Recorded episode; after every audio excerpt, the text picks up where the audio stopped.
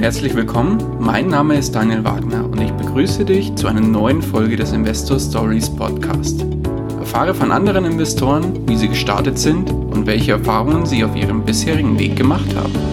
Lass dich von ihren Geschichten, Strategien und Vorgehen inspirieren und schreibe deine persönliche Investor Story.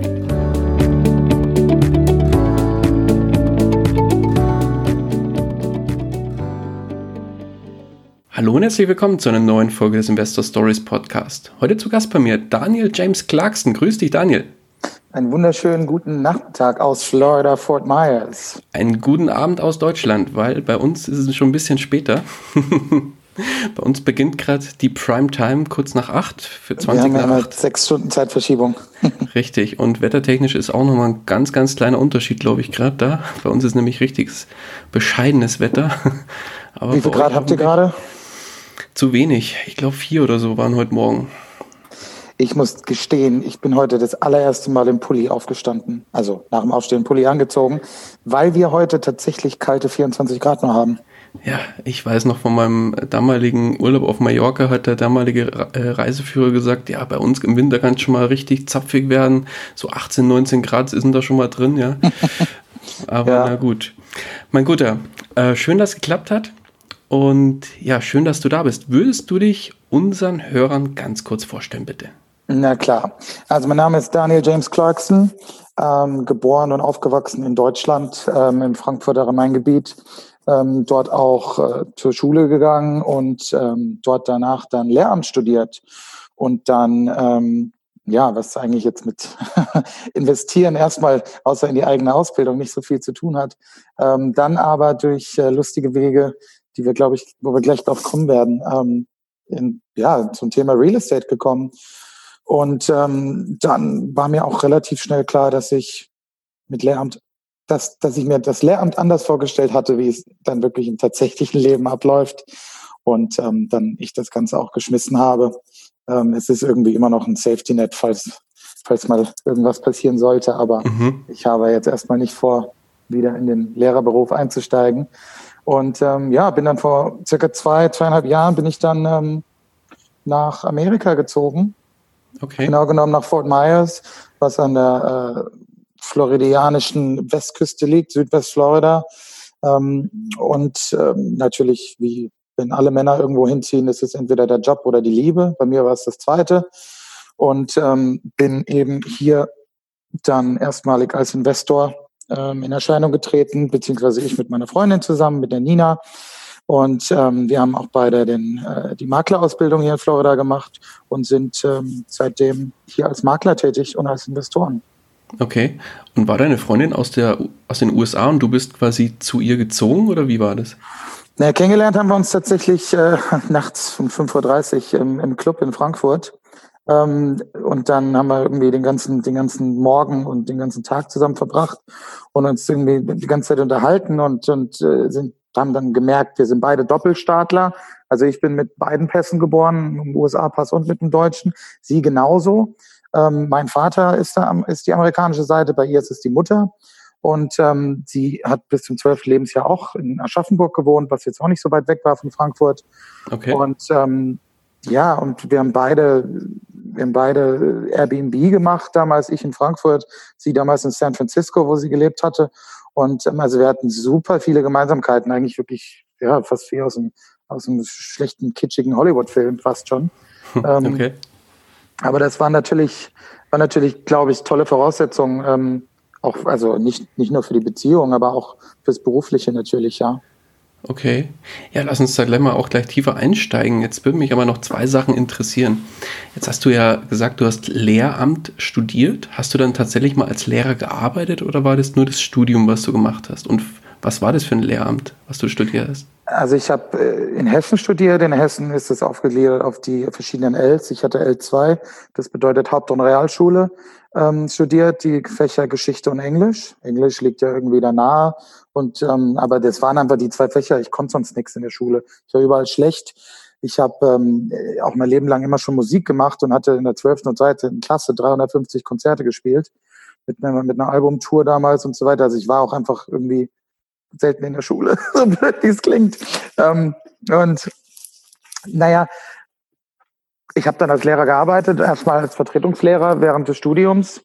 Ähm, und ähm, dann auch nach, nach dem ersten Staatsexamen hatte ich äh, eine Klassenlehrerstelle angenommen und ja, aber das, also das, das war für mich dann relativ schnell klar, dass es einfach der Zeitaufwand und, und auch die Nerven, die es auch wirklich tatsächlich kostet, ähm, waren für mich der Bezahlung niemals, wurden das niemals, wurde, wurde die Bezahlung wurde niemals gerecht dem Ganzen. Und ähm, also das war nicht alles, aber auch das ganze, das ganze kollegiale Umfeld, das fand ich immer ganz, naja, schlimm ist vielleicht zu krass ausgedrückt, aber einfach nicht so, wie ich mir, wie ich mir vorstellen hätte können, das Ganze bis, ähm, bis 65 irgendwie ja im Idealfall zu machen. Mhm. Und wie kam dann die Brücke zum Thema Finanzen beziehungsweise auch zum Thema Investieren? Ähm, also ganz ursprünglich also ich würde mal sagen, ich komme aus einem mittelständigen Haushalt. Irgendwie mein Vater hat immer mal ein paar Aktien gehabt, jetzt nicht großartig in, in Real Estate investiert. Ähm, grundsätzlich war das, war das 2014 so, dass ich in meine allererste ähm, eigene Wohnung eingezogen bin und ähm, die eigentlich in der besten Lage Frankfurts war, direkt auf der Fressgasse über dem Tesla Store. Äh, oder, also ich war zuerst da, der Tesla kam dann, aber ich glaube nicht wegen mir. Ähm, und dann war es so, dass mein Vater nicht ganz wusste, ähm, ob ich mir das leisten kann. Also damals 890 kalt, ist natürlich, also Euro jetzt, ähm, ist natürlich für einen, für Studenten erstmal viel Geld. Ähm, zwei Zimmerwohnungen, jetzt auch nicht sonderlich groß, aber jetzt auf jeden Fall schon schön. Und ich habe halt mir immer gesagt, dass ähm, ich das schon irgendwie schaukeln werde. Und dann hatte ich halt schon mal, nur einfach mal aus Interesse, damals kam Airbnb hoch und ähm, ich habe von meinem Kinderzimmer habe ich äh, ein, ein, einfach nur schon mal blöde Bilder gemacht, noch eingestellt. Und so, sogar da hätte ich äh, ein paar hundert Euro irgendwie im Monat verdienen können von irgendwelchen Chinesen, die auf der Durchreise waren. Mhm. Und ähm, ja, dann habe ich, hab ich meine Wohnung bezogen.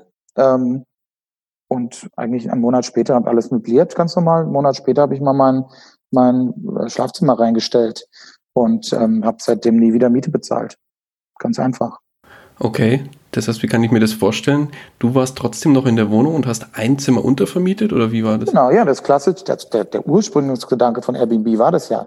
Airbnb äh, als Airbed and Breakfast und das waren zwei, zwei Dudes aus San Francisco, die gesehen haben, dass zu Messezeiten äh, die Hotels alle ausgebucht sind und dann haben sie eine kleine blöde Landingpage gebaut als allererstes und haben, haben Messegäste wirklich auf einer Air, auf einer Air Mattress, also auf einer Luftmatratze schlafen lassen und denen noch Frühstück angeboten und haben, das, das war der, so entstand Airbnb und überhaupt dieser ganze Homesharing-Trend, ja. Mhm. Das war wirklich, äh, also damals äh, hat sich das keiner vorstellen können, aber das war der Ursprungsgedanke.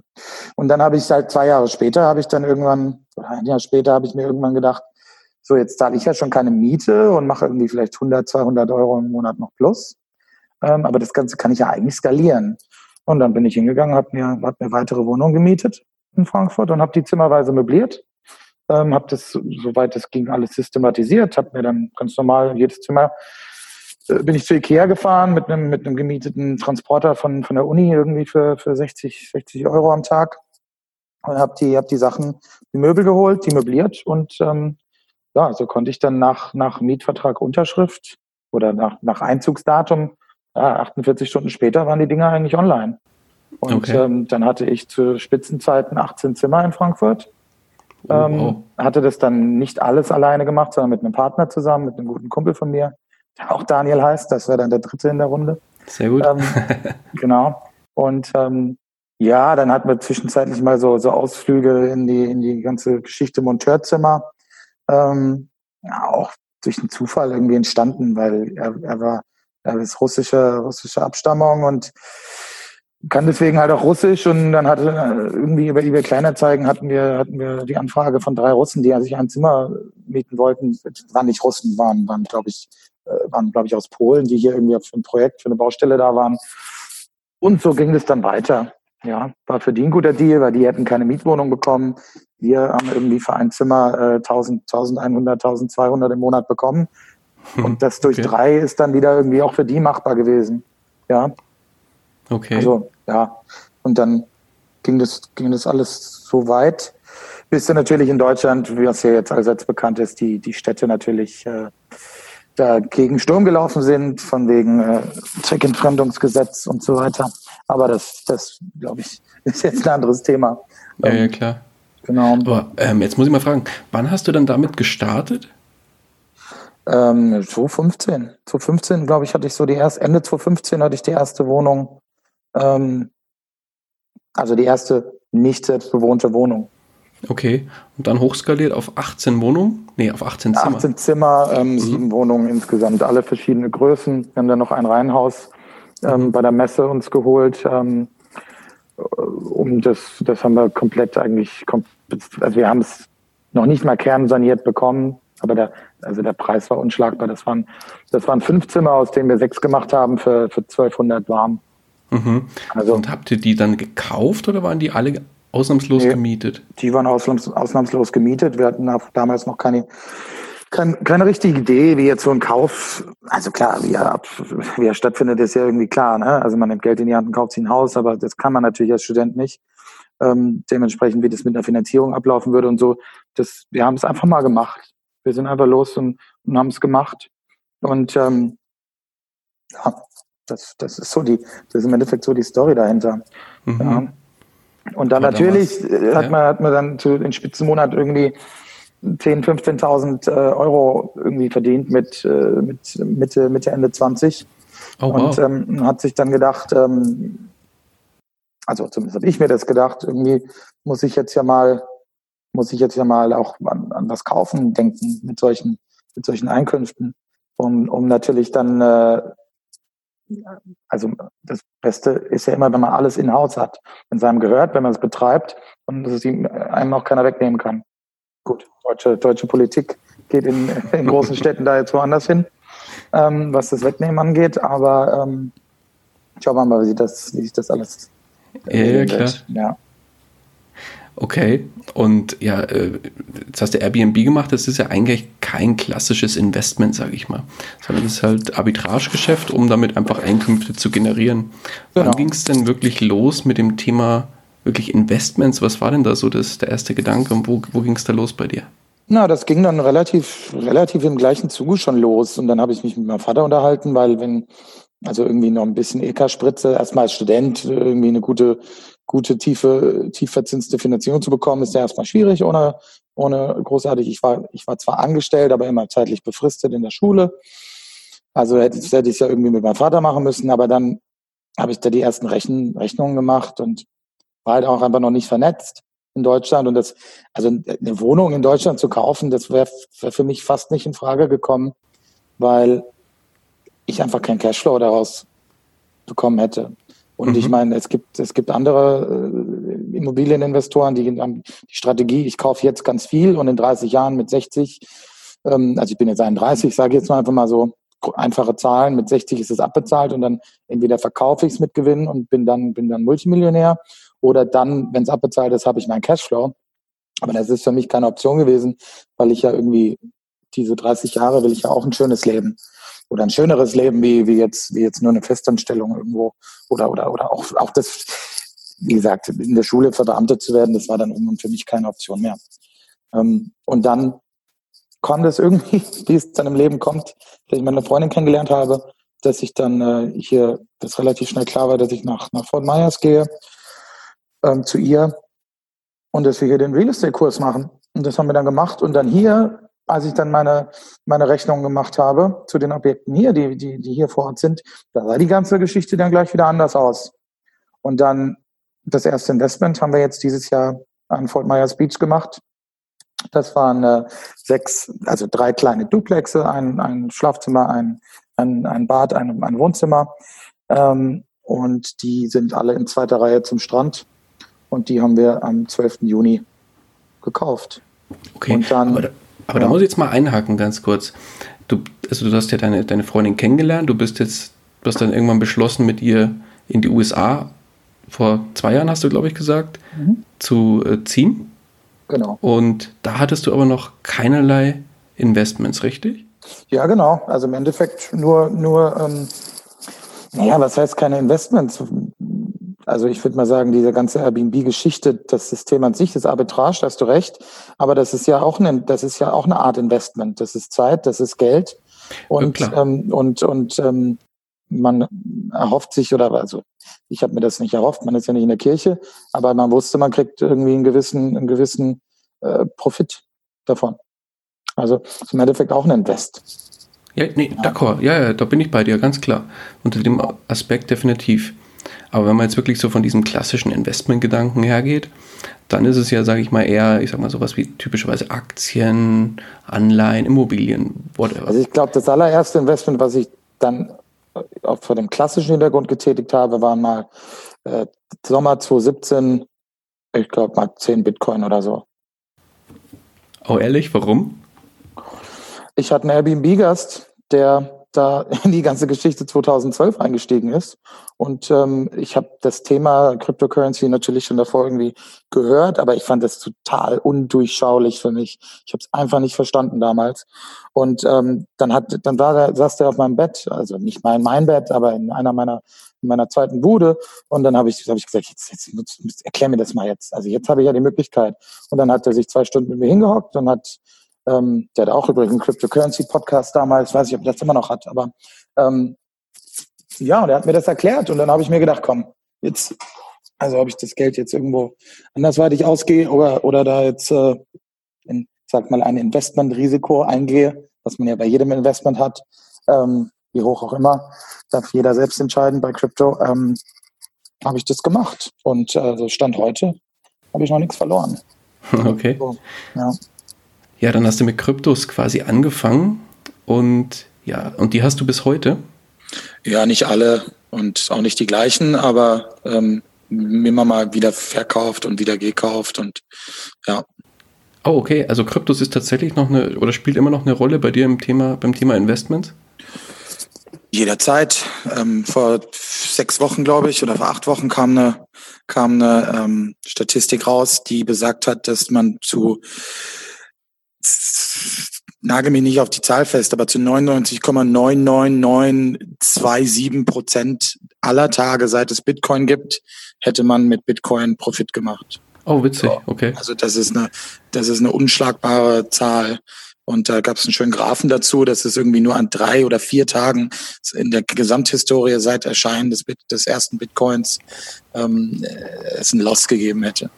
Okay. Und ich meine, ich, ich kenne das, aber ich, also ich, ich, ich wirklich nur, wenn es wirklich ernst gemeint ist, aber so, wenn ich das irgendwo sage, sage, höre ich immer wieder, oh Gott, der Zug ist abgefahren oder oder dies oder das und äh, das ist eine Blase und dies und das. Aber also ich, ich beschäftige mich damit halt nicht mehr mit den Leuten und diesen Aussagen. Es sei denn, man hat wirklich Interesse, warum ich glaube, dass es nicht so ist. Ja. Aber dann erzähl mal, warum glaubst du, dass es nicht so ist? Ja, ich denke, ich denke, ich denke, dass es, dass es eine, dass es eine logische Konsequenz ist. Ich meine, ob da jetzt Euro, Dollar oder Bitcoin steht, ist ja erstmal nichts, nichts anderes als, ich meine, wir benutzen ja alle schon Online-Banking. Dann ist es einfach, die ganze Blockchain-Technologie ähm, ist einfach eine, ist eine sichere, ist, ist super sicher. Ich habe ich hab für mein, für mein Immobilieninvest Geld aus, aus Deutschland äh, überwiesen, ähm, jetzt im, im Juni. Und ähm, es hat, es hat tagelang gedauert. Mit, also hätte ich das mit Bitcoin machen können, ähm, hätte ich irgendwo schon, aber also das Problem war, die Title Company hat natürlich keine Cryptocurrency angenommen. Ähm, hätte ich das aber mit Bitcoin machen können, dann wäre das halt irgendwie in, in ja, fünf bis zehn Minuten wäre das da gewesen. Also das, das hat einfach sehr viele Vorteile. Ja, meiner Meinung, meiner Meinung nach. Und es ist, aber es ist, ich sehe es immer ein bisschen wie Aktien. Natürlich ist es sehr volatil und natürlich ist es auch, momentan ist der Kurs äh, kontrolliert oder manipuliert, wie auch immer man es sagen will, ähm, von natürlich großen Investoren, die mit einem Schlag 800 Millionen rein oder rausnehmen. Aber also langfristig, und ob es der Bitcoin werden wird, ist dann auch wieder eine andere Sache. Wahrscheinlich wird es irgendeine ähm, zentralisierte, äh, re, ja, regulierte Währung eines, eines Staates werden. Aber ich glaube, die Konsequenz dass irgendwann es eine Art Cryptocurrency auch für den täglichen Gebrauch geben wird. Ähm, das liegt für mich da eigentlich ganz, ganz klar mhm. auf dem Tisch. Ja, gibt ja genügend, die, äh, also die ganzen Großen sind ja auch dran hier, aller Facebook, Amazon etc. pp. Es gibt ja, glaube ich, kein, kein großes IT oder kein größeres Unternehmen der Welt, der es nicht irgendwo da mit, äh, mit dem Thema äh, Krypto sich beschäftigt oder auseinandersetzt. Ja, wobei man muss immer unterscheiden, ob, ob die das, ob du jetzt sagst, wie ähm, Amazon, die jetzt äh, Bitcoin akzeptieren als Zahlungsmittel oder ob die Firmen natürlich einfach nur auf die Blockchain-Technologie setzen. Weil die ist natürlich, die ist natürlich einfach ein, ein, ein super schneller, schneller Informations, ja, wie sagt man, nicht Mechanismus im Endeffekt, ja. Also mhm. du kannst einfach Informationen äh, verlässlich, prüfbar, super schnell von A nach B senden. Das ist natürlich das ist natürlich, äh, was die, die, die heutzutage die digitalisierte Welt braucht. Weil wie auch wir jetzt den Podcast von, von äh, Deutscher nach, nach Fort Myers machen, ähm, Internet 2.0, ja. Also das, ja, das hört man ja immer wieder in Verbindung mit, mit Blockchain-Technologie. Mhm. Auf jeden Fall ein sehr, sehr spannendes Thema. Aber nichtsdestotrotz würde ich jetzt nochmal gern auf, die, auf deinen anderen Part zurückkommen. Und zwar auf deinen Gegenpart, nämlich deine Freundin. Ja. Und warum du, oder du bist ja dann mit ihr nach Florida gezogen. Nee, also sie hat, sie hat hier schon gewohnt im Endeffekt. Also ah, ich, oder so. Genau. Sie mhm. war nur, sie war nur damals eben auf, äh, auf, ja, sie ist ein Jahr reisen gegangen um die Welt ähm, mit ihrer Familie. Die hat zwei, die hat zwei kleinere Schwestern, die hat mhm. sie halt die alle besucht und in dem Zusammenhang haben wir uns dann auch kennengelernt, halt eben in Frankfurt. Und ähm, ja, aber sie hat im Endeffekt hier ihr Apartment schon gehabt und da wohnen wir auch momentan noch drin. Okay. Und hat deine Freundin irgendwie Berührungspunkte mit dem Thema äh, Immobilien schon gehabt oder außer dieses Airbnb, was du eben auch gemacht hast? Ja, also sie hat, sie hat äh, im Frühjahr 2012 hat sie die, dieses Apartment, in dem wir wohnen, ge gekauft. Ähm, sie hatte auch damals ähm, das Apartment ihrer Mutter gekauft. Also es sind, sind kleine Kondos im Endeffekt. Und ähm, ihr Vater hat hier ja auch mal gelebt mit ihrer Mutter zusammen, bevor sie sich getrennt haben. Und der hat da hier auch ein paar Investitionen und ähm, im Endeffekt hat sie die halt gemanagt, weil sie halt immer vor Ort war. Ah, verstehe. Okay, also zumindest was das, das Managen von, ja, von Häusern oder von, von Immobilien genau. angeht, hatte deine Freundin da Berührungspunkte. Weil äh, irgendwie kam mir dann die Idee zu sagen, ihr macht eine Fortbildung, habe ich jetzt vorhin verstanden, oder? Naja, es ist keine Fortbildung. Ähm, Makler ist, ein, ist nicht wie in Deutschland, sondern äh, kein ist, in Deutschland ist Makler zu sein ja ein ungeschützter Beruf. Ähm, ähm, also jeder kann sich theoretisch Makler nennen. Das ist hier nicht so in den USA, sondern es gibt halt einen staatlichen Maklerschein, den man machen muss. Das ist jetzt, äh, das ist jetzt nicht nicht äh, die Welt. Aber das sind acht Tage, acht Tage Schule und dann, und dann ein Test halt. Ähm, und ohne den kann man halt nicht als Makler arbeiten. Und den haben okay. wir dann zusammen gemacht. Und warum habt ihr den gemacht? Weil wir als Makler arbeiten wollten.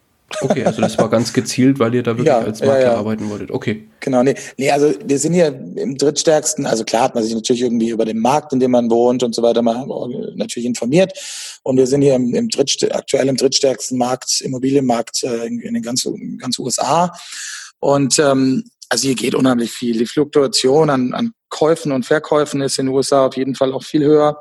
Ähm, also ich glaube, jeder Deutsche zieht irgendwie in seinem Leben 2, oder 3,2 Mal oder sowas im Durchschnitt um.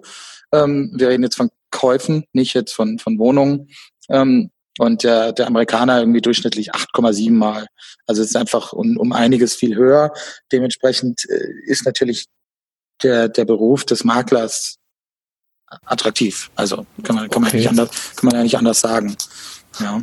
Und ist es auch wie in den, wie, wie in Deutschland, dass du einfach eine, eine bestimmte prozentuale Pauschale vom Verkaufspreis kriegst oder wie ist es in den USA?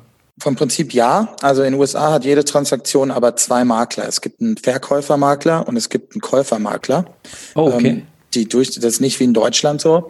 Und also wenn du jetzt dein Haus verkaufen willst, dann rufst du mich an, ich bin dein Verkäufer, Makler und ich liste das.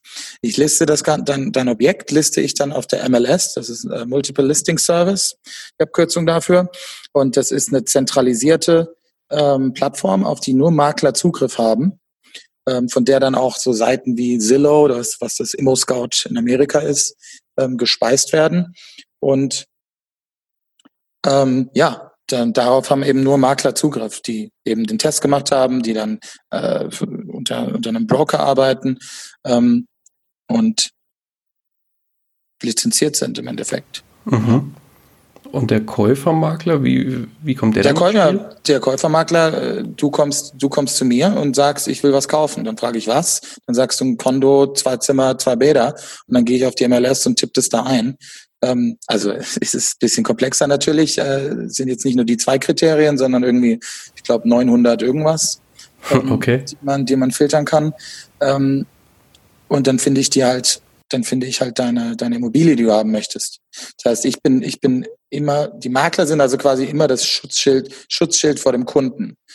Ja, und stehen auch immer für die Interessen des, des, des Kundens ein.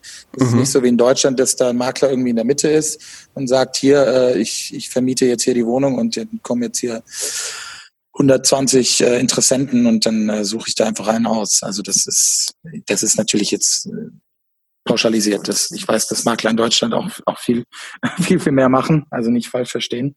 Aber ähm, trotzdem ist es, äh, in, wahrt, trotzdem wahrt der, der Makler immer die Interessen des, des eigenen Kundens. Mhm.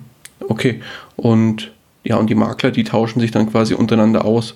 Und genau, im Endeffekt, ich, ich würde dann, wenn du sagst, ich möchte dieses und dieses Konto, dann finde ich dieses Konto und dann trete ich in den in Kontakt mit dem Verkäufermakler und hole mir von ihm alle Infos.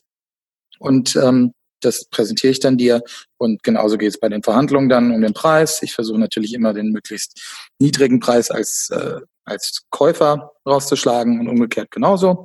Ähm, und äh, im Endeffekt zahlt der Verkäufer der Immobilie immer beide Makler. Das heißt, es macht absolut gar keinen Sinn, als Käufer nicht mit dem Makler zusammenzuarbeiten. Das stimmt dann wohl.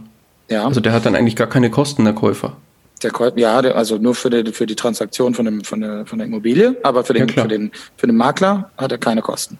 Oder für beide okay. Makler nicht, ja. Okay, ja, interessant. Genau. Und ähm, noch um Thema, Thema Provision äh, zu kommen, das ist ganz genau so. Ähm, ich sag mal, Branchennorm ist jetzt nirgends äh, gesetzlich festgeschrieben, aber Branchennorm ist äh, 6% und die teilen sich dann Käufer und Verkäufermakler 50-50. Das heißt, okay. im Durchschnitt bekommt man bei einer Transaktion drei Prozent des Kaufpreises oder Verkaufspreises. Okay, verstanden. Gut. Und ja, jetzt die spannende Frage. Jetzt hast du gesagt, okay, jetzt habt ihr dann beide die, ähm, die Maklerausbildung gemacht. Und ja, wann ging's oder hast du selbst auch Objekte in Florida oder in den USA? Genau, also wie gesagt, die, die Ferieneinheiten an Fort Myers Beach, die haben wir jetzt zusammen gekauft über eine Firma. Also wir haben eine LLC gegründet, das mhm. Gegenstück zur deutschen GmbH. Ähm, die kostet hier aber nur 650 Dollar. Also es ist eigentlich kein, kein Geld, wenn man, wenn man Immobilie kauft. Ähm, und die Firma hat dann eben die Einheiten an Fort Myers Beach gekauft. Und äh, die sind dann seit ziemlich genau dem 1. Juli ähm, in die Ferienvermietung gestartet. Ah, okay, also wirklich so auf, auf Ferienapartments gesetzt dann mit den, mit den Objekten. Genau, ja gut, ähm, Schuster bleibt bei deinen Leisten. Ähm, Airbnb lässt grüßen, genau. Airbnb lässt grüßen, ja. Also was, was können wir, was können wir gut? Und ähm, also ich sag mal, langfristige Vermietung kann irgendwie jeder, weil da, also da muss man natürlich auch viel, viel beachten, aber ähm, hat man jetzt beide noch nicht so viel Erfahrung, Nina da mehr wie ich. Aber ähm, also was, was haben wir beide gemacht? Ist ja auch nicht nur, was können wir, sondern woran haben wir auch Spaß, ja. Also man mhm. muss ja irgendwie immer eine, eine, Passion auch hinter was haben, was man, was man irgendwie betreibt. Und ähm, ja, seitdem, seitdem sind wir da, sind wir da dabei. Da haben wir dann Stück für also zwei von den sechs Einheiten sind, sind äh, dann gleich live gegangen, relativ schnell. Die haben wir schnell möbliert und sind live. Äh, und dann haben wir die anderen, haben wir Stück für Stück haben wir die schöner gemacht, renoviert und ähm, nach und nach sind die dann live gegangen. Und jetzt tatsächlich am 1. November ähm, ging die, kamen die in der letzten Unit die ersten Gäste. Also jetzt sind wir, sind wir bei 100 Prozent und haben eine Auslastung irgendwie zwischen 94 und 96 Prozent. Also oh, wow. sind quasi voll belegt. Ähm, ja, und jetzt, okay. haben wir, jetzt haben wir vor, vor ungefähr vier Wochen, ähm, eben weil wir so eine hohe Auslastung haben und weil wir auch so gute Bewertungen haben, ähm, also natürlich haben wir davor vielleicht noch einen Schritt zurück, haben wir davor natürlich dann, äh, sagen wir natürlich nicht alles selbst händisch gemacht, sondern wir haben Wir haben hier eine, also eine Art Maintenance Guy, ein Handyman nennt sich das auf Englisch. Okay. Ähm, eine Art Hausmeister, der alles kann. ähm, haben wir uns gefunden, haben wir angestellt, natürlich ein äh, Putzpersonal, Housekeeping. Ähm, sonst kannst du das ja alles nicht, nicht stemmen. Ähm, das heißt, im Endeffekt haben wir alles, was ein Property Management hier in Florida macht, haben wir für unsere eigene Immobilie hochgezogen. Und wie es der Teufel dann wollte, ähm, haben wir vor ungefähr vier Wochen ähm, ein, eine Nacht eine Buchung bekommen, was eigentlich sehr, sehr selten ist, weil wer bucht für eine Nacht irgendwas. Ähm, und dann meinte der Typ, ja, ich habe äh, bei dir in der Straße habe ich eine Immobilie und noch ein paar Straßen weiter. Ähm, also sieben Einheiten nochmal insgesamt und ich habe deine, deine Auslastung gesehen, ich habe deine Bewertung gesehen und mein Property Management ist scheiße. So. und dann okay. hat er uns gefragt, ob wir das nicht machen wollen. Und ich sag mal, man wächst mit seinen Aufgaben. Ähm, jetzt haben wir in den vier Wochen haben wir alles, was schlecht war in, seinen, in den Bewertungen, ähm, bisher bei ihm haben wir, haben wir ausgemerzt, verbessert und haben neue Leute eingestellt und jetzt machen wir sein Property Management noch mit. Oh, cool. Und ähm, das war sehr, sehr viel Arbeit die letzten Wochen. Aber jetzt haben wir natürlich, jetzt haben wir listentechnisch und sowas, ne? Also wenn du es natürlich hochskalierst, brauchst du ja irgendwann Excel-Sheets und also, also, also Quatsch. Und auch mal, jetzt haben wir natürlich auch mal wirklich runtergerechnet, was verbraucht ein Gast wirklich. Also ich kann es dir bis, bis auf die die durchschnittliche Blattzahl an Toilettenpapier kann ich dir jetzt so alles sagen. klingt, jetzt, klingt jetzt doof, aber das muss man halt als, als, das ist ja im Endeffekt nichts anderes wie Hotellerie. Das muss man dann schon machen, um, seine Kosten ja wirklich im, im, durch, äh, im Auge zu behalten, ja, durchschnittlich. Weil, ich habe es hochgerechnet, von meinen, äh, von den Zahlen an Gästen, die wir bisher haben, mit unseren sechs Units, wenn das so gleich bleiben würde, haben wir mit den 13 Einheiten im Jahr 1400 Gäste. Und ich meine, 1400 Mal eine Cleaning-Fee, das ist schon echt Holz. Dann, okay. ja. Also da mhm. musst du dann wirklich alles auf einen Cent runter, äh, unterbrechen. Und was, was, äh, jetzt wird es mich natürlich interessieren, was kostet dich ein Gast? Oder wie viel, auf wie viel kommst du pro Gast? Das sage ich dir in einer Sekunde. Ich weiß es nämlich nicht auswendig, alles. Aber wir kommen auf, ähm, Moment, mit. Ich hab's, kannst du ja dann kurz rausschneiden. Wir haben Kosten von 12 Dollar und 18 Cent pro Gast an Supplies, an laufenden Kosten, wie also alles von dem von dem Herdreiniger bis zum Toilettenpapier bis zu ähm, durchschnittliche Wegwerfquote eines Handtuchs haben mit reingerechnet und und und Mülltüten und und wir bieten ganz viel kleinen Scheiß noch an. Wir machen ähm, wir, bieten immer so einen Einmalrasierer, immer ein zwei Tampons für die Frauen, äh, also Sachen, ja, ihr Plugs, ihr Covers, das kostet alles nicht viel, aber das ist dann alles pro Gast runtergebrochen und da zahlen wir 12 Dollar und 18 Cent pro Gast und ähm, das ist in Ordnung. Okay, ja, sehr cool. Und ja. ähm, wie darf ich mir das vorstellen? Ist das wirklich auch wie in Deutschland klassisches Airbnb, wo du sagst, ähm, also auch kein Frühstück oder sonstiges, sondern halt wirklich Übernachtung ähm, und dann Endreinigung quasi, wenn die äh, Gäste draußen sind und dann kommen die nächsten oder wie ist das? Genau, also genau so ist es. Ähm, du buchst deine, sagen wir mal, deine sieben Tage bei mir in einer der Units. Ähm, du zahlst einen, äh, einen, einen, Preis pro Nacht und du zahlst eine einmal Cleaning Fee. Die äh, liegt zwischen, je nach Größe der Unit, zwischen 75 und, äh, und äh, 85 oder manchmal auch 90 bei den ganz großen Units Dollar. Ähm, und davon wird dann eben die Putzfrau bezahlt, davon wird ähm, die, werden diese 12 Dollar 88, diese 12 Dollar 18, sorry, äh, werden davon natürlich äh, wieder gekauft und so weiter. Ja. Okay. Also ist eine ganz klassische Kalkulation. Das heißt, ja, ähm, eigentlich kein Hexenwerk. Eigentlich auch wie in Deutschland. Sagen wir jetzt auf, auf gut Deutsch, oder? Also dieses, diese klassische Ferienhausvermietung ist da, nimmt sich da nichts vom, vom, vom Nee, es ist, oder? nee, es ist genau, es ist genau das. Mhm. Also Vacation Rental heißt ja nur Ferienhausvermietung im Endeffekt. Ähm, aber also über welche Plattform du das, wir sind ja nicht nur bei Airbnb. Wir sind bei Airbnb, wir sind bei HomeAway, wir sind bei Booking.com, bei VRBO, bei Expedia und dadurch sind wir auch bei Agoda und also ich glaube insgesamt sind wir auf 27, ich habe es neulich mal nachgeschaut, auf 27 ähm, äh, verschiedenen Seiten weltweit. Ähm, weil die einzelnen Plattformen dann mit anderen wieder irgendwelche Verträge haben, dass die Listings sich teil, geteilt werden, ja. Ähm, also das ist, das ist ganz normale Hotellerie im Endeffekt, ja. Mhm. Ja, cool. Sehr cool. Und ähm, was machst du außer Airbnb? Also im Prinzip, das ist ja auch, ich nenne es jetzt mal Airbnb-Vermietung, aber mit eigenen Immobilien und Kryptowährungen noch? Oder gibt es überhaupt noch was zusätzlich? Oder sind es die zwei Hauptsteckenpferde von dir? Ja, das sind meine Hauptsteckenpferde. Ich habe es mit meinem Vater ehrlich gesagt so gemacht, dass er das ganze Thema Aktien macht, weil er da irgendwie sein ganzes Leben lang das schon gemacht hat. Okay. Und ähm, da auch einfach, einfach schon mehr drin ist. Dafür mache ich die ganze Krypto-Geschichte. Ich habe ihn auch dazu bewegen können, ein bisschen was in Krypto zu kaufen. Und okay. ähm, ja, und wir wollen halt jetzt natürlich durch den Profit, den wir mit den Airbnb, mit den Airbnb-Immobilien machen und auch mit dem, mit dem Property Management. Das ist jetzt am Anfang viel Arbeit gewesen, aber das sollte relativ remote laufen. Ähm, wollen wir natürlich noch mehr Objekte uns holen. Ähm, sowohl an der Beach als auch aber ein bisschen diversifiziert mit einer ganz normal klassischen Vermietung.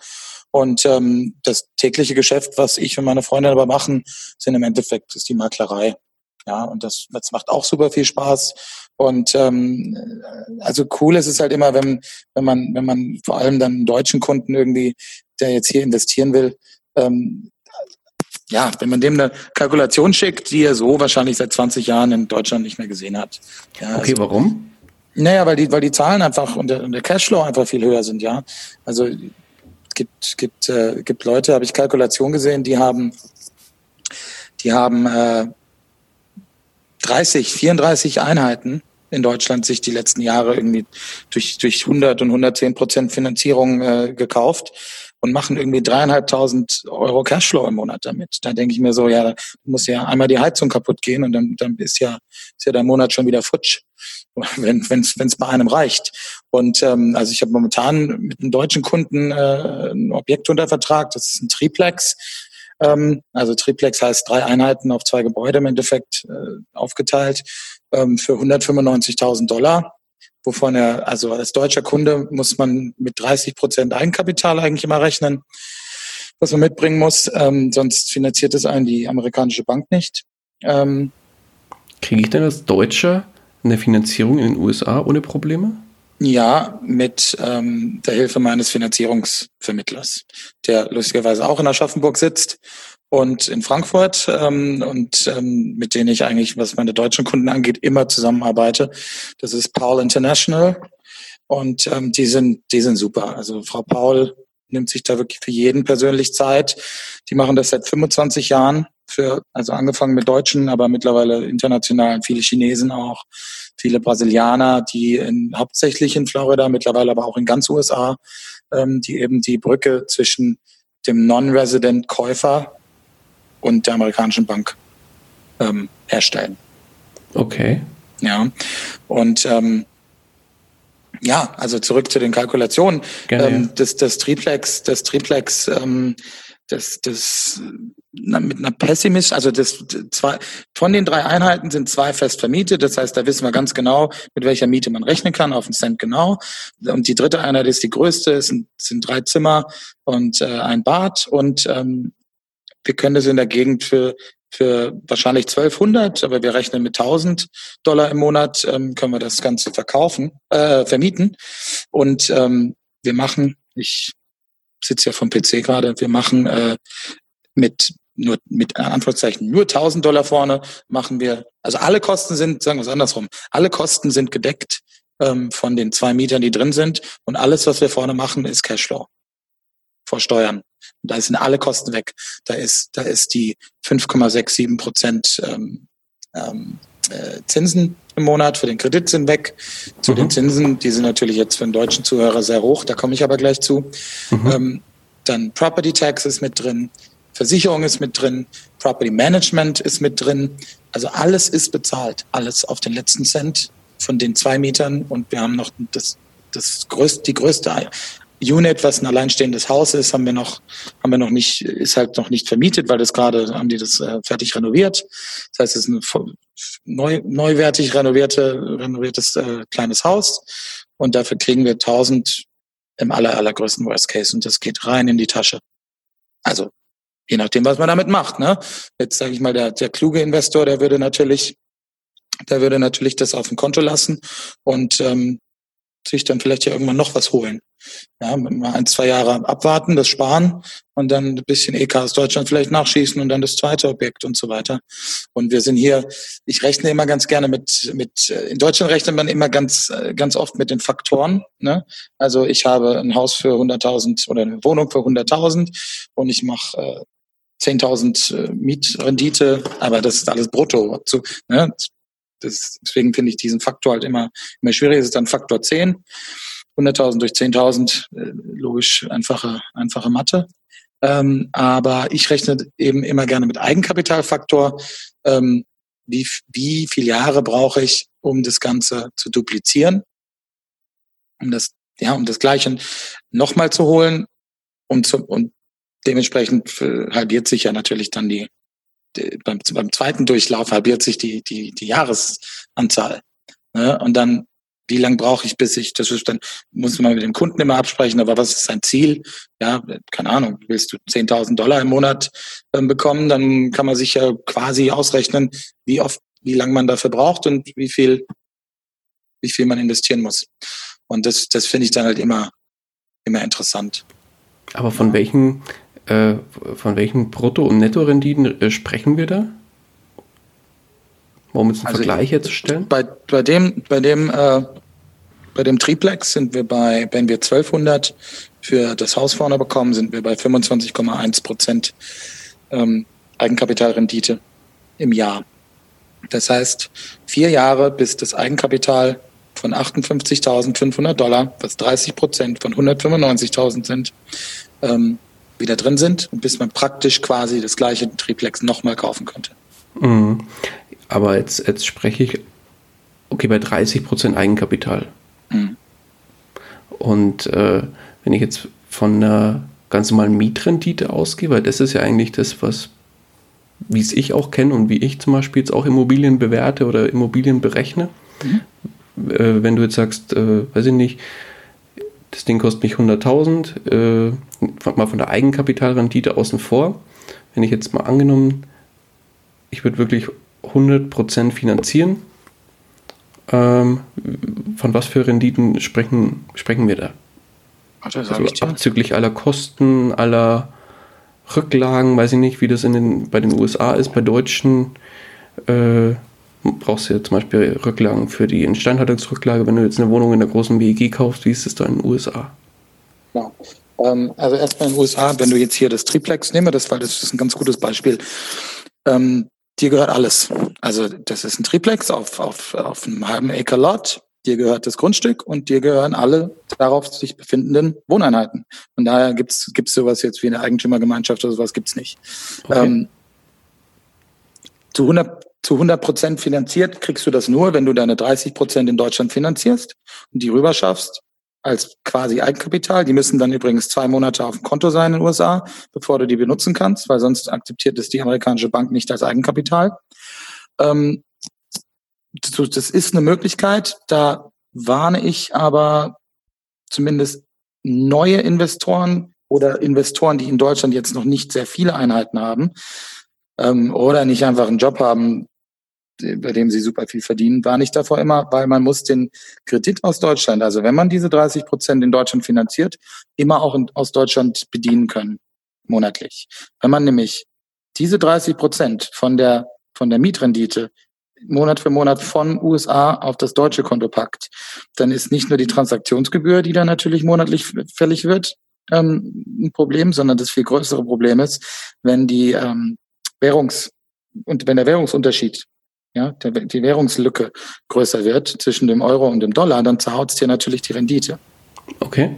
Ja, ich hoffe, das ist relativ klar rübergekommen. Wenn man jetzt, wenn man jetzt, ähm, wie mein Kunde beispielsweise, der dieses Triplex kauft, der hat die 30 Prozent tatsächlich in Deutschland beliehen. Der hat aber auch 80 Einheiten in Deutschland. So. Ja, da ist okay, natürlich, verstanden. da sind dann 800 Euro irgendwie im Monat für, für die, für die 58.000 ist dann, ist dann irgendwie machbar. Ja. Mhm. Aber, Aber, lass mal bei dem Faktor bleiben, weil damit mhm. kann ich mich identifizieren, weil das, das fehlt mir jetzt gerade so ein bisschen bei der Rechnung. Genau, also der Faktor ist ein Faktor 6,0. Oh, wow. Ja. Also wenn du, wenn du den deutschen Faktor haben willst, dann sind mhm. wir hier bei Faktor 6. Okay, ja, das ist ordentlich. Oder? Und äh, aber wie kommt's? Ähm, aus verschiedenen Gründen. Also wir haben einmal, einmal von der, von der Immobilienpreisseite her gesehen, sind wir aktuell, also es kommt immer wieder auf die Mikrolage an, aber im Schnitt würde ich sagen zwischen 30 und 25 Prozent vom Kauf, von den Kaufpreisen her noch unter dem Peak 2008 vor der, vor der Bankenkrise, die natürlich dann sich auf die auf die Haus, Hauspreise ausgewirkt hat. Das heißt, wir sind da noch am, am Anziehen. Und gleichzeitig waren die Mieten in den USA schon immer einfach sehr hoch. Ja, weil ähm, in den USA kauft sich ein 18-jähriger 18-jähriger Junge, sage ich jetzt mal, kauft sich ganz oft schon sein erstes Haus. Ah, okay. Ja, weil, und das hängt alles mit unserem Credit Score zusammen. Der Credit Score ist sowas wie das Pendant zur Schufa, aber es ist nicht eins zu eins das Gleiche. Ohne den Credit Score jetzt im Detail zu erklären, aber nur, dass es die, dass es die Zuhörer mal so wissen. Der Credit Score ist so das ähnliche wie die Schufa. Es ist, das bildet deine, deine Willingness to pay up. Also wie bereit bist du immer pünktlich zu zahlen und mhm. dementsprechend ähm, kriegst du dann Score. Und anhand dieses Scores äh, kriegst du eben ähm, einen Kredit oder nicht, um ein Haus zu kaufen. Wenn du aber kein, keinen Credit Score hast oder einen ganz schlechten, dann musst du mieten, weil du kannst nichts kaufen. Ja. Oder du bist, du gewinnst im Lotto, aber das ist ja natürlich nicht die Regel. Ja. Und dann, äh, dann mietest du eben. Und dementsprechend sind die, sind die Mieten einfach höher. Weil du, okay. also die Leute müssen ja irgendwo wohnen. Und ja, also. Und jetzt ist mir aber noch ein Thema bekannt, weil ich habe auch eine, äh, eine gute Bekannte, die ist auch aus den USA und da haben wir auch mal über das Thema Immobilien gesprochen. Und äh, die, die sagt halt auch ganz klar, ähm, Immobilien in den USA kann man halt nicht vergleichen mit Häusern in Deutschland, weil beispielsweise wenn du ein Haus in Deutschland baust, in fester Ziegelbauweise etc. pp., dann ist es ja, wenn du es ordentlich instand setzt oder instand hältst, muss ich eigentlich mehr sagen, äh, eigentlich ein Ding für die Ewigkeit. Wie ist es da bei den Immobilien in, in den USA? Ähm, das Triplex ist 1924 gebaut. Das hat also schon ganz gute 100 Jahre auf dem Buckel. Ähm, der Gros der Häuser, die in meiner Gegend in Southwest Florida gebaut werden, ist alles Massivbauweise, außen. Okay. Die Wände innen sind die aus USA bekannten äh, Metall, Metallgestelle mit den Regipsplatten, mit den, mit den Drywallplatten. Ähm, aber außen, da wird nichts weggeweht. Ja, also wenn der man, wenn dann alle zehn Jahre kommt ein schlimmer Hurricane, das ist halt nun mal so. Das ist halt hier die Gegend. Ähm, dann mag auch mal ein Dachziegel weggeweht worden sein, aber oder ein Dachschaden, das passiert, das passiert woanders auf der Welt aber auch, aber das ist immer mit voll versichert. Das heißt, es gibt keine Versicherung, es gibt schon, aber macht keinen Sinn, die nicht zu nehmen. Es gibt keine Versicherung bei den Häusern, wo ein Hurricane-Schaden nicht mit abgesichert ist. Oder, oder, andere Schäden, andere Naturschäden. Generell Naturschäden sind immer mit abgesichert. Ja, jetzt haben wir hier natürlich nicht so wie in Kalifornien zum Beispiel, wir haben hier keine Erdbeben, also da passiert nichts. Ähm, ansonsten klar, Hurricane, Regen hat irgendwie dann auch immer was mit in Anführungszeichen Überflutung oder ja mit mit Fluten zu tun. Dann gibt's dann je nach je nach äh, Mikrolage gibt's dann die Flood Zones. Ähm, macht aber nichts. Dementsprechend ist nur die Versicherungspolice ein bisschen höher. Aber das sind alles Zahlen, die ich vor einem Vertragsabschluss, ähm, also vor einem Vorvertragsabschluss, ähm, was noch nicht den Kauf darstellt. Mhm. Ähm, aber das checke ich alles vorher natürlich und, und preise das ein in der Kalkulation. Und wenn ich dann immer noch irgendwie 25 Prozent habe oder Faktor 6, der halt nur mal da ist, dann, ähm, je nachdem, wie du es jetzt siehst, dann, dann ist das ja trotzdem lohnendes Investment. Mhm. Jetzt pass mal auf. Jetzt mal angenommen, ich würde sagen, Daniel, sau cool, hört sich echt klasse an. Ich würde jetzt morgen oder würde demnächst gerne in Florida investieren wollen. Jetzt nehme ich doch mal bei, bei der Hand. Ich habe noch, hab noch keine Investments in Florida. Was kommt alles auf mich zu und wie ist der Ablauf? Also als allererstes haben wir ein äh, hoffentlich sehr nettes und langes Gespräch und ich muss erstmal wissen, was du willst. Jetzt musst du mir sagen, was du willst. Jetzt nehmen wir mal das Typische für eine deutsche Familie. Ähm, die wollen nämlich, die waren hier ja vielleicht auch schon mal und die finden das hier alles super schön und geil und warm und, und ähm, lieben es hier und kommen alle zwei Jahre hierher. Dann sage ich, gut, für euch macht doch am allermeisten Sinn ein schönes Einfamilienhaus in Cape Coral mit Kanallage, nah zu Downtown, nah zu den Stränden und so weiter. Ähm, was ihr selbst bewohnen könnt. Und wenn ihr nicht da seid, gibt's doch in Property Management und lasst euch das Haus davon bezahlen und nehmt noch einen Profit mit. So, dann sage ich gleichzeitig zwischen 300 und 400.000 ähm, Kaufpreis müssen wir dafür einrechnen für ein gutes ähm, Objekt, was, was, wie du eben schon gesagt hast, lange währt und ähm, wo man eben auch einen Profit mit, mitnehmen kann. Und dann finde ich euch ein Haus, dann einigen wir uns wir auf ein Haus und da sind wir jetzt beispielsweise an einem anderen Kunden. Lass mich ganz kurz mal die Excel switchen. Ähm, das ist eine perfekte Lage in Cape Coral. Ähm, und wir haben einen Kaufpreis von 385.000 Dollar. Ähm, also wirklich in der, wenn es gibt keine Straße, wo höherpreisige Ferienvermietungspreise genommen werden. Ähm, das ist die Ferienvermietungsstraße in Cape, in ganz Cape Coral. Ähm, so, wir haben 300 385.000 Kaufpreis.